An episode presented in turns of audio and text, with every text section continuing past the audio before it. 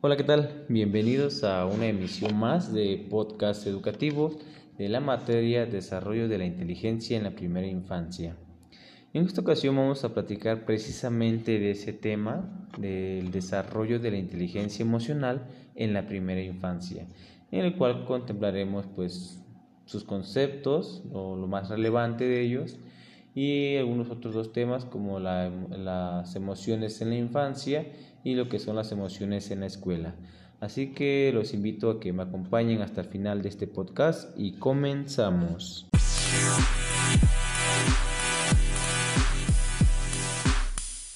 Bueno, pues en el concepto de inteligencia, pues se dice que es la capacidad de pensar, entender, asimilar, elaborar información y utilizarla para resolver problemas.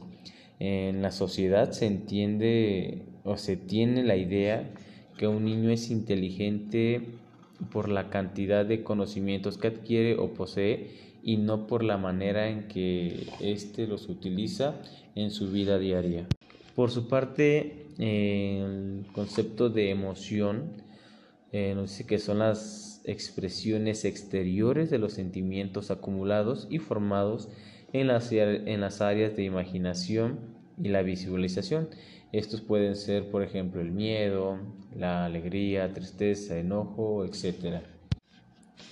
Y en el concepto de inteligencia emocional, eh, como tal, es la capacidad o habilidad para controlar los impulsos eh, ayudándonos a resolver los problemas de manera práctica y proporcionándonos bienestar. La inteligencia emocional eh, pone en relieve las limitaciones del coeficiente intelectual, eh, sosteniendo que esta no es el único factor que indica la capacidad del sujeto humano, ya que existe una serie de habilidades que se pueden aprender eh, basadas en los sentimientos y las emociones, como por ejemplo el autocontrol, el entusiasmo y la empatía. Y pues a su vez la inteligencia emocional se trata de un continuo que requiere de un trabajo constante y colaborativo entre casa y la escuela.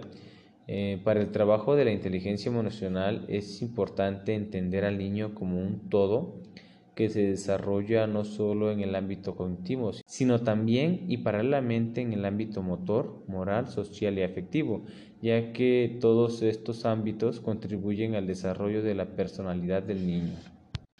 También se debe saber que la inteligencia emocional es transmitida de padres a niños, sobre todo a partir de los modelos que el niño se crea. Estos estudios han comprobado que los niños son capaces de captar los estados de ánimo de los adultos.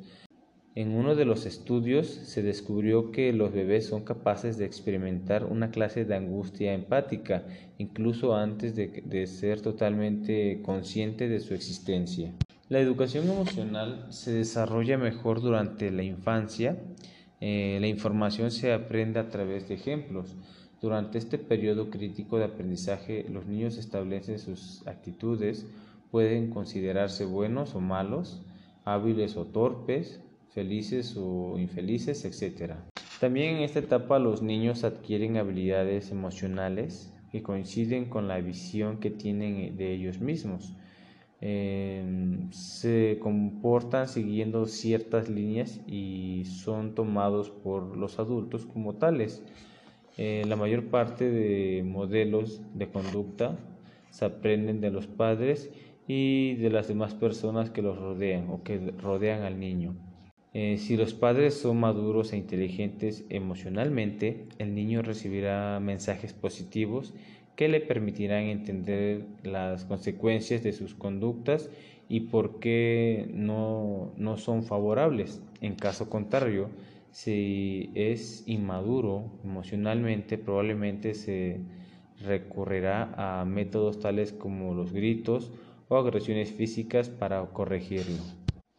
Los niños se irán formando en la madurez emocional a medida que los padres eh, la enseñan y la practican con ellos, teniendo en cuenta aspectos como por ejemplo abrir el corazón, acariciar, pedir caricias, aceptar, rechazarlas, eh, evitar los juegos de poder, eh, abusar de la, de la, autonomía y pues también maltratarlos y manipularlos a través del miedo.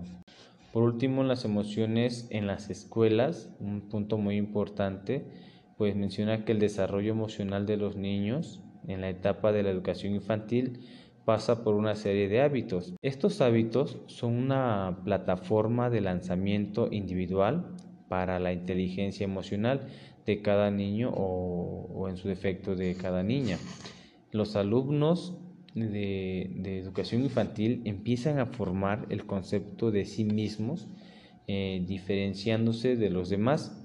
A los tres años pide más independencia y autonomía, aprenden a identificar emociones sencillas en otras personas, eh, juega de forma individual y paralelo a otros niños y a partir de los cinco años empieza a construir su propia identidad y afianzar las relaciones con los demás.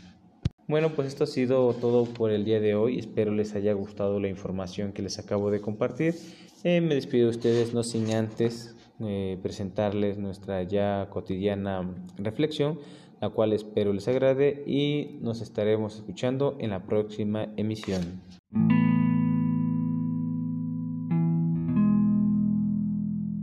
El aprendizaje humano presupone una naturaleza social específica y un proceso mediante el cual los niños acceden a la vida intelectual de aquellos que los rodean.